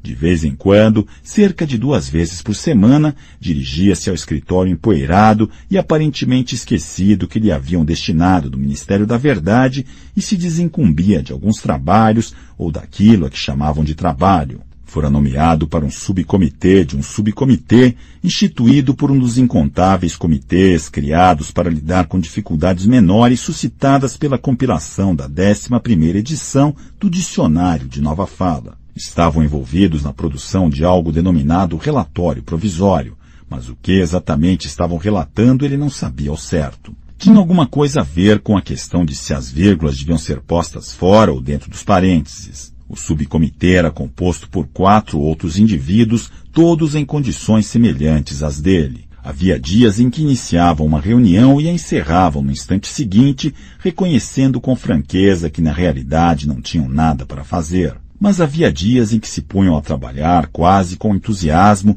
num afã de mostrar com que afinco registravam suas minutas. Nesses dias, elaboravam rascunhos memorandos extensíssimos que nunca eram concluídos, Dias em que a discussão sobre o que supunham estar discutindo tornava-se extraordinariamente intrincada e abstrusa, com controvérsias sutis sobre definições, digressões enormes, brigas, durante as quais chegavam mesmo a ameaçar recorrer a autoridades superiores. E então, de repente, a vida se esvaía deles e eles ficavam sentados em volta da mesa, olhando uns para os outros com expressão apagada, como fantasmas se dissolvendo ao raiar do dia. A teletela silenciou por um momento. Winston tornou a erguer a cabeça. O comunicado. Mas não, estavam apenas trocando a música. Viu o mapa da África por trás das pálpebras. O movimento das tropas era um diagrama uma seta preta traçada verticalmente em sentido sul e uma seta branca traçada horizontalmente em sentido leste, cortando a extremidade posterior da primeira seta. Como se buscasse encorajamento, olhou para o rosto imperturbável no cartaz. Seria possível que a segunda seta nem sequer existisse? Seu interesse tornou a esmurecer. Tomou outro gole de gin, pegou o cavalo branco e experimentou uma jogada. Cheque mas evidentemente não era o movimento correto, pois, sem ser evocada, uma lembrança aflorou em sua mente. Viu um cômodo iluminado à luz de velas, uma cama enorme coberta com uma colcha e viu a si mesmo um menino de nove ou dez anos sentado no chão, chacoalhando uma caixinha de dados e rindo com animação. Sua mãe estava sentada na frente dele e também ria. A cena devia ter acontecido um mês antes do desaparecimento da mãe. Fora um momento de reconciliação em que Winston esquecera a fome que fustigava seu ventre e conseguira reviver por algum tempo a antiga afeição que sentia por ela. Lembrava-se bem daquele dia. Chovia torrencialmente, a água escorria sem parar pela vidraça. A luz era fraca demais para que pudessem dedicar-se à leitura. O tédio que as duas crianças sentiam no interior do quarto escuro e apertado tornou-se insuportável. Winston começou a resmungar e a choramingar, reclamando em vão por comida, irrequieto, tirando tudo do lugar e dando chutes nos rodapés até os vizinhos baterem na parede, enquanto a irmãzinha chorava intermitentemente. Por fim, a mãe dissera, Agora se comporte que vou comprar um brinquedo para você. Um brinquedo lindo, você vai adorar e então saíra na chuva para ir a uma lojinha da vizinhança que ainda abria esporadicamente e voltara com uma caixa de papelão contendo um jogo de snakes e laders. Winston ainda se lembrava do cheiro do papelão úmido. Era um jogo de péssima qualidade. O tabuleiro estava rachado e os dadinhos de madeira eram tão porcamente talhados que mal paravam em pé. Ele olhou para a coisa com mau humor e desinteresse. Mas a mãe acendeu uma vela e os dois se sentaram no chão para jogar. Em pouco tempo, Winston estava na maior animação, rindo alto com as peças que galgavam esperançosas as escadas para em seguida deslizar pelas cobras, quase voltando ao ponto de partida. Jogaram oito partidas, com quatro vitórias para cada um. A irmãzinha, muito pequena para entender o jogo, sentara-se com as costas apoiadas num travesseiro e ria quando eles riam. Passaram a tarde toda juntos e felizes como nos primeiros anos de sua infância. Winston expulsou a cena da cabeça. Era uma memória falsa. Vez por outra era atormentado por aquele tipo de lembrança. Não tinham importância quando a pessoa sabia de que se tratava. Algumas coisas haviam acontecido, outras não. Voltou-se outra vez para o tabuleiro de xadrez e tornou a pegar o cavalo branco. Quase no mesmo instante, a peça despencou no tabuleiro. Ele deu um pulo como se tivesse sido espetado por um alfinete. Um toque agudo de clarim perfurar o ar. Era o comunicado. Vitória! Quando o toque de clarim antecedia as notícias, era sinal de vitória. Uma espécie de vibração elétrica percorreu o café. Até os garçons se sobressaltaram e aguçaram os ouvidos. O toque de clarim produzira um alarido ruidoso. Uma voz ardorosa já trovejava na teletela, mas assim que ela começou a divulgar a novidade, quase foi afogada por um bramido de aclamação vindo da rua. Como por mágica, a notícia se espalhara pelas ruas. Winston ouvia a teletela com dificuldade, só o suficiente para compreender que tudo acontecera como ele havia previsto. Uma enorme frota marítima secretamente reunida, um ataque de surpresa contra a retaguarda do inimigo, a seta branca cortando a extremidade posterior da seta preta. Fragmentos de frases triunfantes atravessavam a algazarra. Manobra estratégica de grandes proporções, coordenação perfeita, meio milhão de prisioneiros, desmoralização total, controle de todo o continente africano, deixando a guerra a uma distância previsível do fim. Vitória, a maior vitória da história da humanidade. Vitória, vitória, vitória. Debaixo da mesa, os pés de Winston faziam movimentos convulsivos. Ele não se movera da cadeira, mas na imaginação estava correndo, correndo velozmente, estava com as multidões que tomavam as ruas, urrando de alegria. Tornou a olhar para dentro do grande irmão, o colosso que amparava o mundo. A rocha contra a qual as hordas asiáticas arremetiam em vão. Winston recordou que dez minutos antes, sim, apenas dez minutos antes, Ainda nutria no íntimo dúvidas sobre as notícias que estavam para chegar do fronte. Não sabia se anunciariam a vitória ou a derrota. Ah, não fora apenas um exército eurasiano que havia sido esmagado. Muitas coisas tinham se modificado nele desde o primeiro dia de sua estada no Ministério do Amor, porém a transformação definitiva, indispensável, capaz de curá-lo de uma vez por todas, ainda não ocorrera até aquele momento. A voz da teletela continuava a proferir sua narrativa de prisioneiros e pilhagens e morticínios, mas na rua a gritaria diminuíra um pouco. Os garçons retomavam o trabalho. Um deles se aproximou com uma garrafa de gin. Mergulhado num sonho jubiloso, Winston não se deu conta de que enchiam seu copo. Já não corria nem urrava de alegria. Estava de volta ao Ministério do Amor, com todas as coisas perdoadas, a alma branca como a neve. Estava no banco dos réus, em praça pública, confessando tudo, comprometendo todo mundo. Estava atravessando o corredor de ladrilhos brancos, com a sensação de caminhar à luz do sol, tendo às costas um guarda armado. O tão ansiado projétil perfurava-lhe o cérebro. Olhou para o rosto descomunal. Quarenta anos haviam sido necessários para que ele descobrisse que tipo de sorriso se escondia debaixo do bigode negro. Ah, que mal entendido cruel e desnecessário. Ah, que obstinado autoexílio do peito amoroso. Duas lágrimas recendendo a gin correram-lhe pelas laterais do nariz. Mas estava tudo bem, estava tudo certo. A batalha chegara ao fim. Ele conquistara a vitória sobre si mesmo. Winston amava o grande irmão. Pós-fácios. 1. Eric Fromm, 1961. 1984, de George Orwell, é a expressão de um sentimento e é uma advertência. O sentimento que expressa é de quase desespero acerca do futuro do homem e a advertência é que a menos que o curso da história se altere, os homens do mundo inteiro perderão suas qualidades mais humanas, tornar-se-ão autômatos sem alma e nem sequer terão consciência disso. O sentimento de desesperança no futuro do homem contrasta marcadamente com uma das características mais fundamentais do pensamento ocidental, a fé no progresso humano e na capacidade do homem de criar um mundo de justiça e paz. Essa esperança tem suas raízes tanto no pensamento grego como no romano, assim como no conceito messiânico dos profetas do Velho Testamento.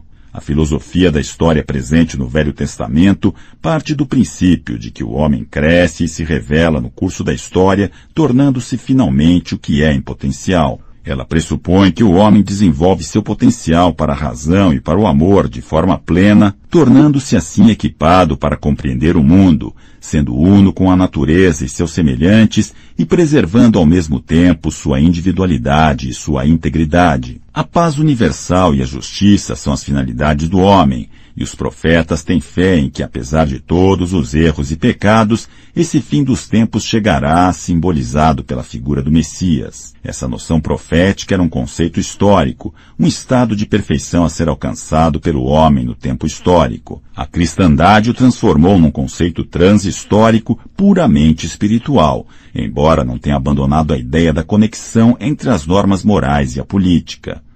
Os pensadores cristãos do fim da Idade Média enfatizaram que, apesar de o reino de Deus não pertencer ao tempo histórico, a ordem social deveria compreender os princípios da cristandade e a eles corresponder.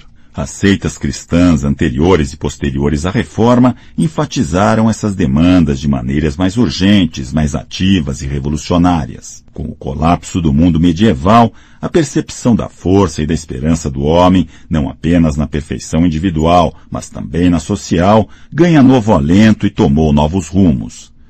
Um dos mais importantes foi a nova forma de escrever que se desenvolveu durante o Renascimento, cuja primeira manifestação foi a utopia, literalmente não lugar, de Thomas More, denominação que passou a ser aplicada a outros trabalhos similares em geral. A utopia de Thomas More combinou uma crítica penetrante da própria sociedade do autor, de sua irracionalidade e de sua injustiça, com o retrato de uma sociedade que, apesar de não ter alcançado talvez a perfeição, resolvera a maior parte dos problemas humanos que pareciam sem solução para seus contemporâneos. O que caracteriza a utopia de Thomas More e todas as outras é que elas não discutem princípios em termos gerais, mas descrevem de forma imaginativa os detalhes concretos de uma sociedade que corresponde aos desejos mais profundos do homem. Contrastando com o pensamento profético, essa sociedade perfeitas não estão localizadas no fim dos tempos, mas já existem. Elas são distantes geograficamente e não no tempo. A utopia de Thomas More sucederam-se duas outras. A Cidade do Sol, do frei italiano Campanella, e Cristianópolis, do humanista alemão Adrese, sendo esta última a mais moderna das três. Existem diferenças de ponto de vista e de originalidade nessa trilogia de utopias, ainda que as diferenças sejam de pouca importância se comparadas com o que elas têm em comum. Utopias foram escritas desde então por séculos a fio até o início do século XX. A mais recente e mais influente delas foi Daqui a Cem Anos, Revendo o Futuro, Looking Backward, publicada em 1888. A parte, A Cabana do Pai Tomás e Ben-Hur foi sem dúvida o livro mais popular da virada do século, com tiragem de muitos milhões de cópias nos Estados Unidos e traduzido para mais de 20 línguas. Asterisco. A edição mais recente foi publicada pela New American Library of World Literature, Nova York, 1960. Fim da leitura de asterisco. A utopia de Bellamy é parte da grande tradição americana, tal como expressa pelo pensamento de Whitman, Thoreau e Emerson. É a versão americana das ideias que, na época, tiveram sua expressão mais vigorosa no movimento socialista europeu. A esperança na perfeição individual e social do homem, claramente colocada em termos filosóficos e antropológicos nos escritos de filósofos iluministas do século XVIII e nas obras de pensadores socialistas do século XIX, permaneceu inalterada até o período pós-Primeira Guerra Mundial. Essa guerra, na qual milhões morreram pelas ambições territoriais das potências europeias, ainda que sob a ilusão de estarem lutando pela paz e pela democracia, foi o início do desenvolvimento, que levou num tempo relativamente curto à destruição da tradição ocidental e da esperança, que contava com dois mil anos de idade, e sua transformação num sentimento de desespero. A insensibilidade moral da Primeira Guerra Mundial foi apenas o começo. Outros eventos se seguiram. A traição das esperanças socialistas pelo capitalismo estatal de Stalin, a grave crise econômica do fim da década de 1920, a vitória da barbárie em um dos mais antigos centros culturais do mundo, a Alemanha, a insanidade do terror stalinista durante a década de 1930, a Segunda Guerra Mundial, na qual todas as nações em conflito perderam algumas das considerações morais que ainda existiam na Primeira Guerra Mundial a destruição ilimitada de populações civis iniciada por Hitler e que teve sequência na destruição ainda mais total de cidades como Hamburgo, Dresden e Tóquio, e por fim, na utilização de bombas atômicas contra o Japão. Desde então, a raça humana foi defrontada com uma ameaça ainda maior, a destruição de nossa civilização, se não de toda a humanidade, por armas termonucleares tais como existem atualmente e tal como são desenvolvidas em proporções crescentes e assustadoras. A maioria das pessoas, no entanto, não está a par dessa ameaça e de sua própria desesperança. Alguns acreditam que só porque os armamentos modernos são tão destrutivos, a guerra é impossível. Outros declaram que mesmo que 60 ou 70 milhões de americanos fossem assassinados no primeiro ou no segundo dia de uma guerra nuclear, não haveria motivos para crer que a vida não seguiria como antes, depois que o primeiro choque fosse superado.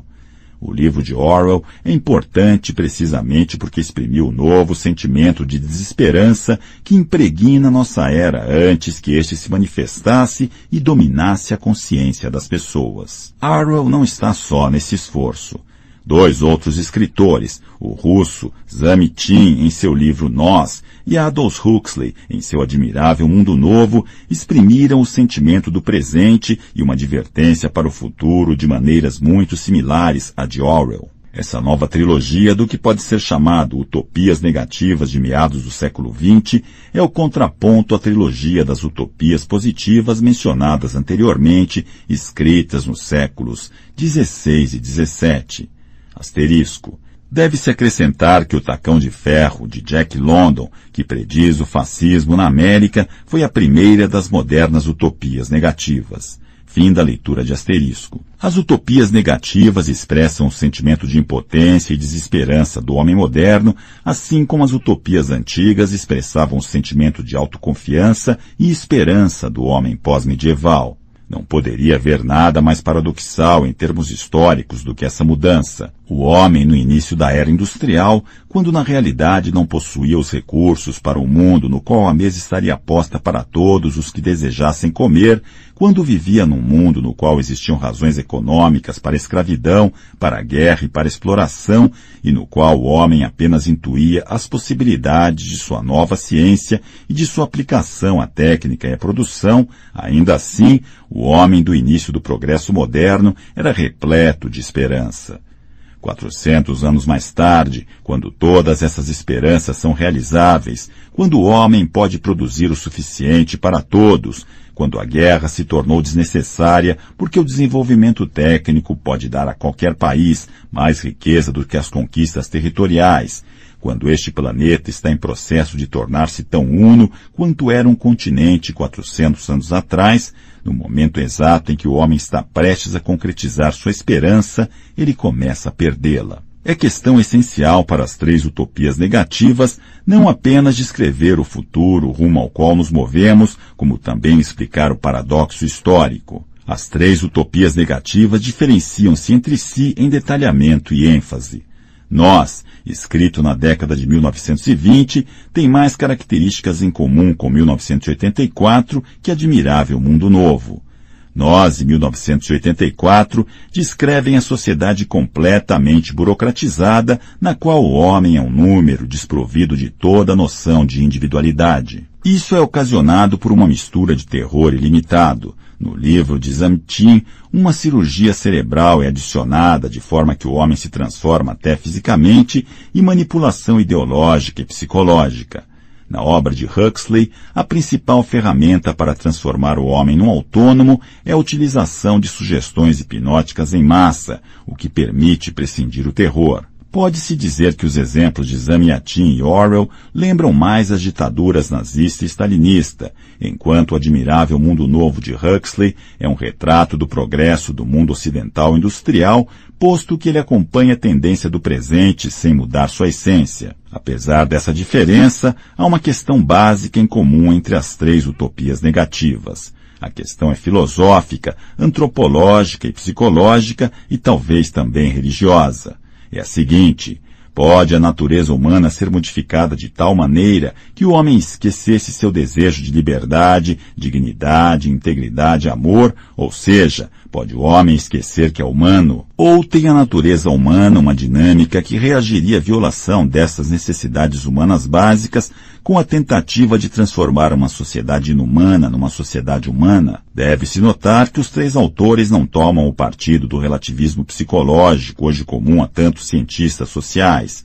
Eles não partem da ideia de que não existe algo como natureza humana, de que as qualidades essenciais do homem não existem e de que o homem, ao nascer, é apenas uma página em branco na qual uma sociedade qualquer escreve seu texto. Eles pressupõem que o homem se empenha intensamente na luta pelo amor, pela justiça, pela verdade, pela solidariedade, e nesse aspecto são muito diferentes dos relativistas. De fato, eles afirmam a luta e a intensidade dessas lutas humanas ao descrever os próprios meios que apresentam como necessários à sua destruição. Em nós, é necessário realizar uma cirurgia cerebral similar à lobotomia para eliminar as demandas humanas da natureza humana. No admirável mundo novo, a seleção biológica artificial e as drogas são necessárias, e em 1984 é a utilização completamente sem limites de tortura e lavagem cerebral. Nenhum dos três autores pode ser acusado de pensar que a destruição da humanidade dentro do homem é fácil. Todavia, os três chegam à mesma conclusão que essa destruição é possível com os meios e técnicas que atualmente são de conhecimento comum. Apesar das muitas similaridades com o livro de Zamitin, o 1984 de Orwell dá sua própria contribuição original à questão: como pode a natureza humana ser modificada? Tenciono falar agora sobre alguns conceitos mais especificamente orwellianos. A contribuição de Orwell mais imediatamente relevante para o ano de 1961 e para os 5 a 15 anos seguintes é a conexão que ele faz entre a sociedade ditatorial de 1984 e a guerra atômica. Guerras atômicas surgiram pela primeira vez na década de 1940, uma guerra atômica em larga escala eclodiu aproximadamente dez anos depois e centenas de bombas foram arremessadas nos centros industriais da Rússia Europeia, da Europa Ocidental e da América do Norte. Depois dessa guerra, os governos de todos os países convenceram-se de que a continuidade da guerra significaria o fim da sociedade organizada e, consequentemente, de seu próprio poder. Por essas razões, mais nenhuma bomba foi arremessada e os três grandes blocos de poder existentes simplesmente continuaram a produzir bombas atômicas e armazená-las para o momento da oportunidade decisiva, que acreditavam viria mais cedo ou mais tarde. Resta ao partido dominante descobrir como matar centenas de milhões de pessoas em poucos segundos sem aviso prévio. Orwell escreveu 1984 antes da descoberta das armas termonucleares, e apenas uma nota de rodapé da história afirmar que a meta mencionada já havia sido alcançada nos anos 1950. A bomba atômica lançada sobre as cidades japonesas parece pequena e ineficaz quando comparada à chacina em massa que pode ser obtida com a utilização de armas termonucleares capazes de varrer do mapa 90 ou 100% da população de um país em minutos. A importância do conceito de Orwell sobre a guerra reside em diversas observações muito perspicazes. Em primeiro lugar, ele demonstra o significado econômico da produção contínua de armamentos, sem a qual o sistema econômico não pode funcionar. Além disso, fornece um retrato impressionante de como deve se desenvolver uma sociedade que se prepara constantemente para a guerra, que o tempo todo tem medo de ser atacada e se prepara para descobrir os meios de aniquilar completamente seus oponentes. O retrato de Orwell é pertinente, porque oferece um argumento vigoroso contra a noção popular de que é possível salvar a liberdade e a democracia, dando continuidade à corrida armamentista e encontrando um impedimento estável.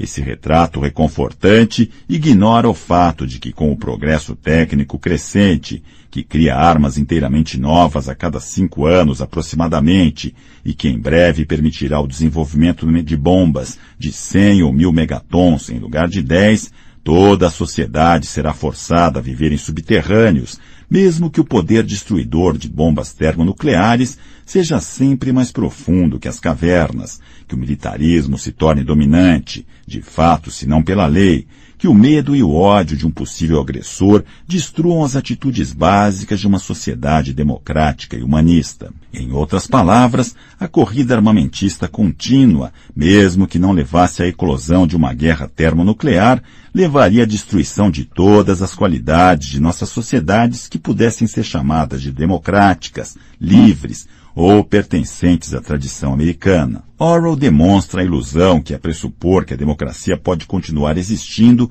num mundo que se prepara para a guerra nuclear e o faz de maneira imaginativa e brilhante. Outro aspecto importante é a descrição que Orwell faz da natureza da verdade, que na superfície é um retrato do tratamento que Stalin dispensa à verdade, especialmente nos anos 1930. Mas todo aquele que enxergar na descrição de Orwell apenas outra denúncia do stalinismo estará confundindo o elemento essencial da análise de Orwell. Na verdade, ele fala sobre um progresso que também está acontecendo nos países industriais do Ocidente, apenas num ritmo mais lento que na Rússia e na China. A questão básica levantada por Orwell é se há algo que se possa denominar verdade. A realidade, diz o partido dominante, não é externa. A realidade existe na mente humana e em nenhum outro lugar. Tudo o que o partido reconhece como verdade é verdade. Se isso é fato, ao controlar a mente dos homens, o partido controla a verdade. Num diálogo dramático entre o protagonista do partido e o rebelde vencido, uma analogia digna do diálogo de Dostoiévski entre o inquisidor e Jesus, os princípios básicos do partido são explicados. Ao contrário do inquisidor, entretanto, os líderes do partido nem sequer fingem que seu sistema tem o intuito de tornar o homem mais feliz, porque os homens, sendo criaturas frágeis e covardes, querem escapar da liberdade e são incapazes de encarar a verdade. Os líderes são conscientes do fato de que eles próprios têm apenas uma meta, que é o poder. Para eles, o poder não é um meio, é um fim, e poder significa capacidade de infligir dor e sofrimento ilimitados a outro ser humano. Consequentemente, o poder para eles cria realidade, cria verdade.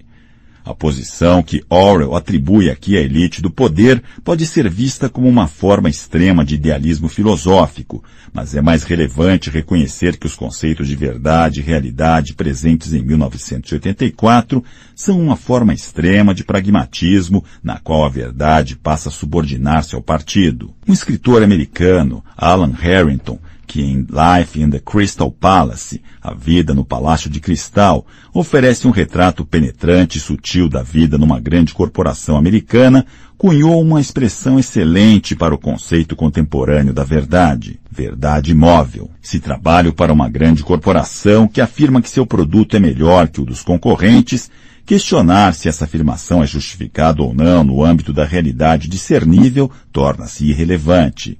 O que importa é que enquanto sirvo a essa corporação em particular, tal afirmação passa a ser minha verdade e abro mão de questionar se ela é uma verdade objetivamente válida.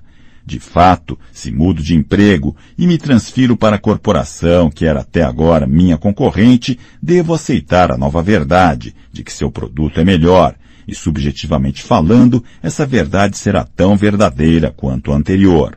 Um dos desenvolvimentos mais característicos e destrutivos de nossa sociedade é o fato de que o homem, ao se tornar cada vez mais um instrumento, transforma a realidade progressivamente em algo relacionado a seus próprios interesses e funções. A verdade é provada pelo consenso de milhões. Ao slogan Como é possível que milhões estejam errados é adicionado e como pode estar certa a minoria de um só. Orwell demonstra muito claramente que num sistema no qual o conceito de verdade como julgamento objetivo acerca da realidade é abolido, todo aquele que constituir uma minoria de um só deve ser convencido de que é insano. Descrevendo o tipo de pensamento dominante em 1984, Orwell cunhou um termo que já se tornou parte do vocabulário moderno, duplo pensamento. Duplo pensamento significa a capacidade de abrir simultaneamente na cabeça duas crenças contraditórias e acreditar em ambas. Esse processo precisa ser consciente ou não seria conduzido com a necessária precisão, mas também precisa ser inconsciente, do contrário traria consigo um sentimento de falsidade e, portanto, de culpa. É precisamente o aspecto inconsciente do duplo pensamento que irá induzir muitos leitores de 1984 a acreditar que o método de duplo pensamento é empregado pelos russos e pelos chineses, embora seja algo totalmente estranho a eles. E isso, no entanto, é uma ilusão, como alguns exemplos podem demonstrar. Nós do Ocidente falamos em mundo livre, e nele incluímos não apenas sistemas como dos Estados Unidos e da Inglaterra, baseados em eleições livres e liberdade de expressão, como também ditaduras sul-americanas, pelo menos as incluímos enquanto existiram, e várias formas de ditadura, como as de Franco e Salazar, e as da África do Sul, Paquistão e Etiópia. Quando falamos em mundo livre, referimos-nos a todos os estados que se posicionam contra a Rússia e a China e, de alguma forma, como as palavras podem dar a entender, a estados que tenham liberdade política. Outro exemplo contemporâneo da sustentação e aceitação simultânea de duas crenças contraditórias pode ser encontrado em nossa discussão sobre armamentos. Gastamos parte considerável de nossa renda e energia na construção de armas termonucleares, e fechamos nossa mente para o fato de que elas podem ser acionadas destruindo um terço ou a metade de nossa população e da população do inimigo. Algumas podem ir ainda mais longe, de modo que Herman Kahn, um dos mais influentes escritores da estratégia atômica hoje em dia, declara: em outras palavras, a guerra é horrível, não há dúvida quanto a isso, mas também a paz é horrível, e é próprio do tipo de cálculo que fazemos atualmente comparar o horror da guerra ao horror da paz e ver o quanto aquele é pior. Asterisco. H. Kahn, On Thermonuclear War, Princeton, Princeton Universe Press, 1960, página 47, número 1. Fim da leitura de asterisco. Kahn presume que a guerra termonuclear possa significar a destruição de 60 milhões de americanos e ainda assim considera que, mesmo em tal caso, o país se recuperaria rápida e efetivamente, e que as vidas normais e felizes para a maioria dos sobreviventes e seus descendentes não seriam eliminadas pela tragédia da guerra termonuclear. Essa visão considera que a. Nos preparamos para a guerra de modo a preservar a paz. B. Caso a guerra ecloda e os russos matem um terço de nossa população, e caso lhes façamos o mesmo, e mais claro, se pudermos, mesmo assim as pessoas viverão alegres depois. C. Não apenas a guerra, mas também a paz é horrível e é necessário examinar o quanto a guerra é mais horrível que a paz. Pessoas que aceitam este tipo de raciocínio são chamadas de sóbrias. Aquelas que duvidam que a morte de dois ou seis milhões de pessoas deixaria a América essencialmente intacta não são sóbrias. Aqueles que apontam para consequências morais, políticas e psicológicas de tal destruição são chamados de não realistas. Ainda que este não seja o lugar para uma discussão extensa do problema do desarmamento, esses exemplos devem ser oferecidos para que se chegue a um ponto essencial para a compreensão do livro de Orwell, isto é, que o duplo pensamento já está conosco e não é meramente algo que acontecerá no futuro, em ditaduras. Outra questão importante na discussão de Orwell está intimamente relacionada ao duplo pensamento, a saber que em uma manipulação bem-sucedida da mente, a pessoa não mais está dizendo o oposto do que pensa, mas pensa o oposto do que é verdadeiro. Assim, por exemplo, se ela desiste completamente de sua independência de sua integridade, se passa a ver-se como algo pertencente ao Estado, ao partido ou à corporação, então dois e dois são cinco, ou escravidão é liberdade, e ela se sente livre porque não tem mais consciência da discrepância entre verdade e falsidade.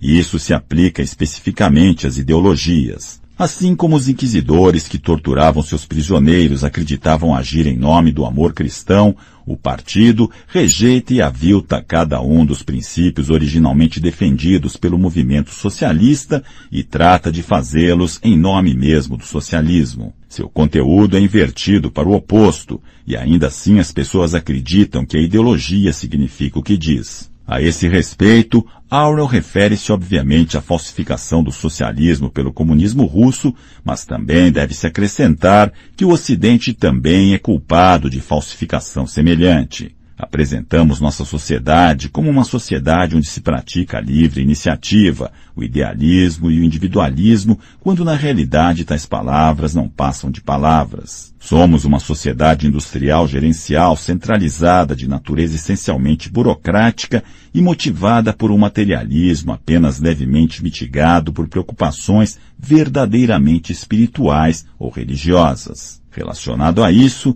está outro exemplo de duplo pensamento, ou seja, poucos escritores, ao discutirem a estratégia atômica, tropeçam quando não mencionam o fato de que matar, do ponto de vista cristão, é tão ou mais maléfico do que ser morto. O leitor encontrará várias outras características de nossa sociedade ocidental contemporânea na descrição de Orwell em 1984, contanto que consiga subjugar seu próprio duplo pensamento. Não há dúvida de que o retrato de Orwell é excessivamente desanimador, em especial se reconhecemos que, como o próprio Orwell indica, não se trata apenas do retrato de um inimigo, mas de toda a raça humana no final do século XX.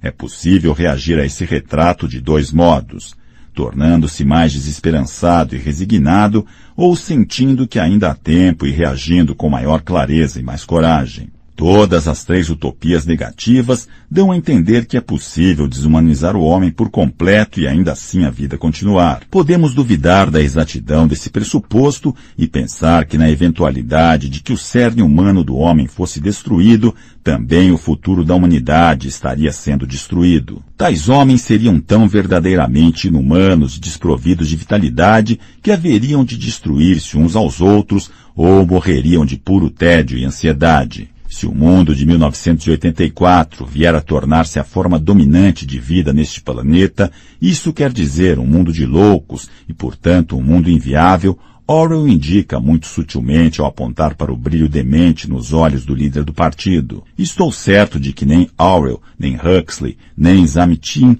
gostariam de asseverar que esse mundo de insanidade está destinado a se realizar.